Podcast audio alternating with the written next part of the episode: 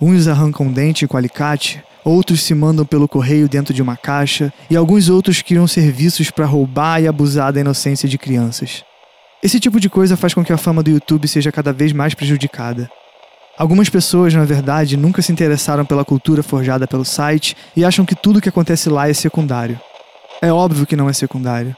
Na verdade, dentre tantas redes e portais, o YouTube é sem dúvida aquilo que está moldando o mundo criativo atual. É lá que tudo de novo acontece. E é por isso que vemos mídias tradicionais como TV, rádios e revistas caindo em cima do YouTube. Essas pessoas se aproveitam de cada brecha de vacilo para fazer matérias tendenciosas e bobas. Mas será que é saudável dedicar tanto tempo e energia para produzir e consumir conteúdo dentro da plataforma? Será que algum dia vai surgir algum concorrente à sua altura? E você? Quantas horas da sua vida gastou no YouTube no último ano? Eu sou Rafael Kepler e esse é o Anomia.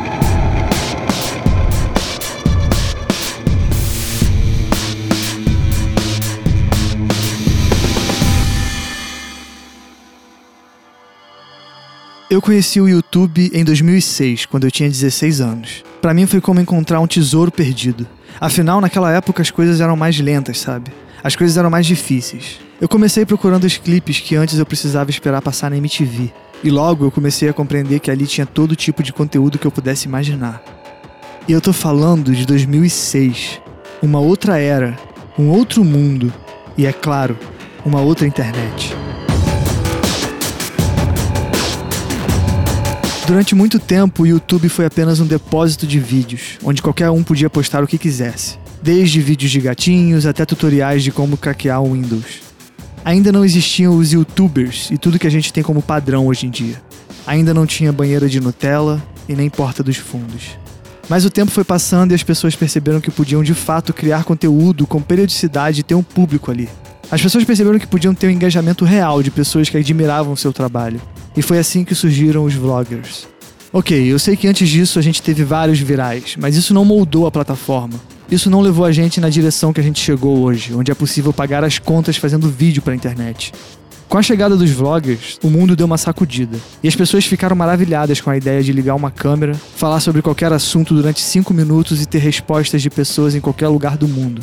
As pessoas compartilhavam, comentavam e criavam comunidades ao redor de alguém que antes era apenas mais um na fila do pão.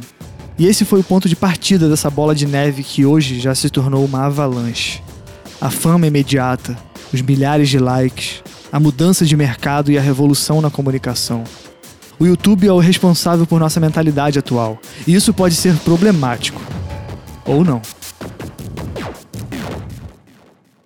Vamos pensar um pouco.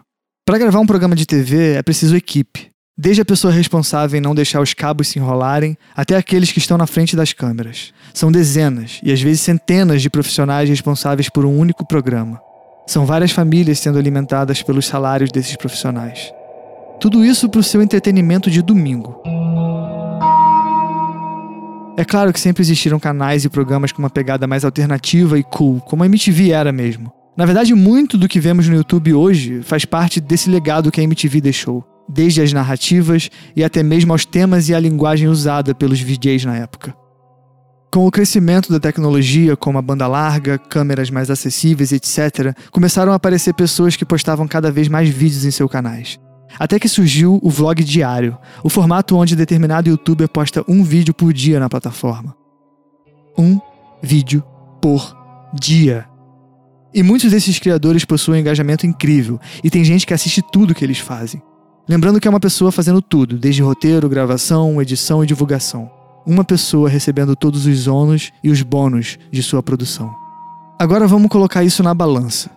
Na TV, a gente tem centenas de profissionais para produzir um programa por semana. No YouTube, a gente tem uma pessoa que faz tudo sozinha e ainda posta um vídeo todo dia. É incrível e assustador. Mas a internet sempre foi assim, amadora e visceral. E também não existia a ideia de que era possível tirar algum lucro disso. Desde a era dos blogs, tudo era muito solitário e amador. Não existia lucro mesmo. Por muito tempo as pessoas criavam conteúdo para a web apenas por diversão, apenas para gritar as suas verdades para o mundo.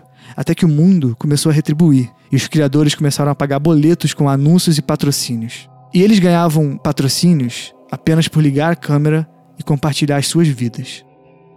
E hoje a gente tem criadores milionários que influenciam multidões e criam novas tendências a cada dia. Temos marcas que abandonaram a TV para postar em um novo youtuber. Tem gente comprando carros, mansões e tudo mais por conta dessa plataforma de vídeos. E somos nós que financiamos isso tudo. Somos nós que fazemos com que mais de 4 bilhões de horas sejam assistidas no YouTube mensalmente. 4 bilhões de horas por mês. Será que isso é bom?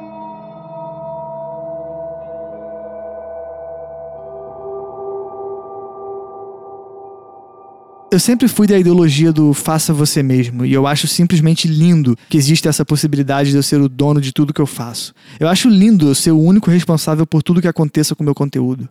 E é incrível saber que tem um lugar onde eu posso postar quantos vídeos eu quiser, com a duração que eu quiser e não ser cobrado por isso. Se formos pensar em décadas passadas, onde ter a sua voz ouvida por centenas de pessoas era tarefa difícil, Hoje vivemos na era de ouro da comunicação, onde a liberdade de informação é algo que transborda em nossos dedos. Porém, quanto mais liberdade temos, mais perdidos ficamos.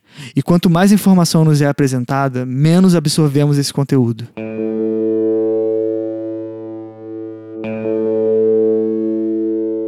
O YouTube valoriza a quantidade ao invés de qualidade. E por isso vemos essa loucura de pessoas fazendo de tudo para aparecer, pessoas supostamente criando cada vez mais conteúdo.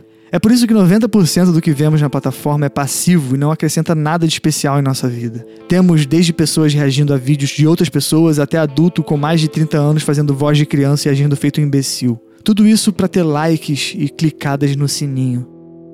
Há um tempo atrás teve um youtuber gringo chamado Logan Paul. Ele invadiu a floresta do suicídio no Japão. Ele filmou o corpo de alguém que havia se matado no local.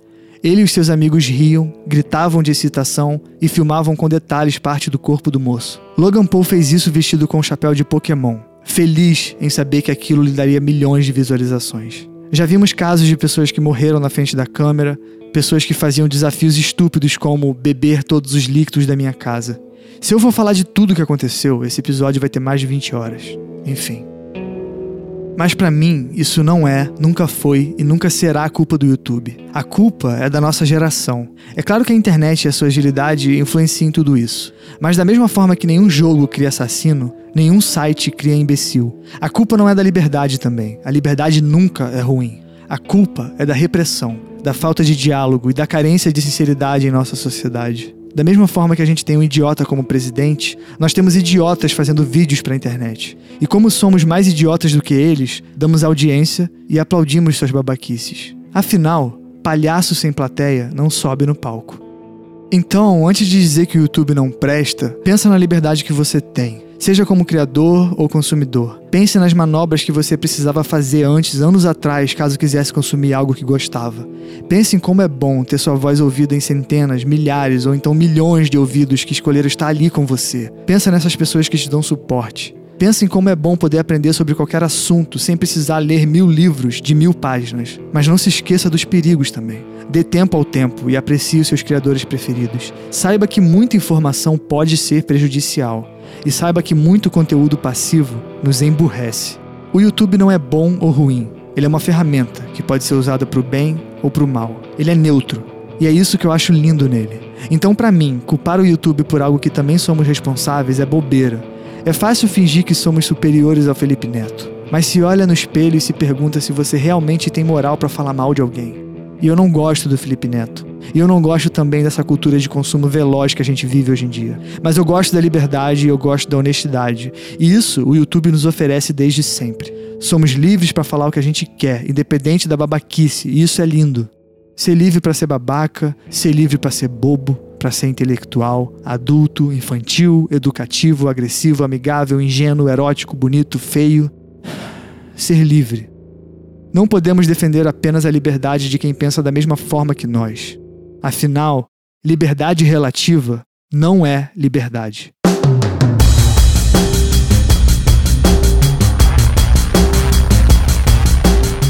Se você gostou desse episódio, não deixe de compartilhar e comentar. E me siga também nas redes sociais com Rafael Kepler. Lá você fica sabendo sobre as loucuras que eu produzo.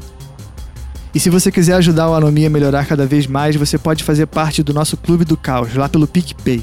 Fazendo isso, você receberá conteúdos exclusivos e terá acesso aos bastidores. Você pode até ajudar nas pautas. É só procurar por Anomia lá no PicPay e assinar. Bom, Então é isso. Espero que você tenha gostado. Até a próxima e desculpa qualquer coisa.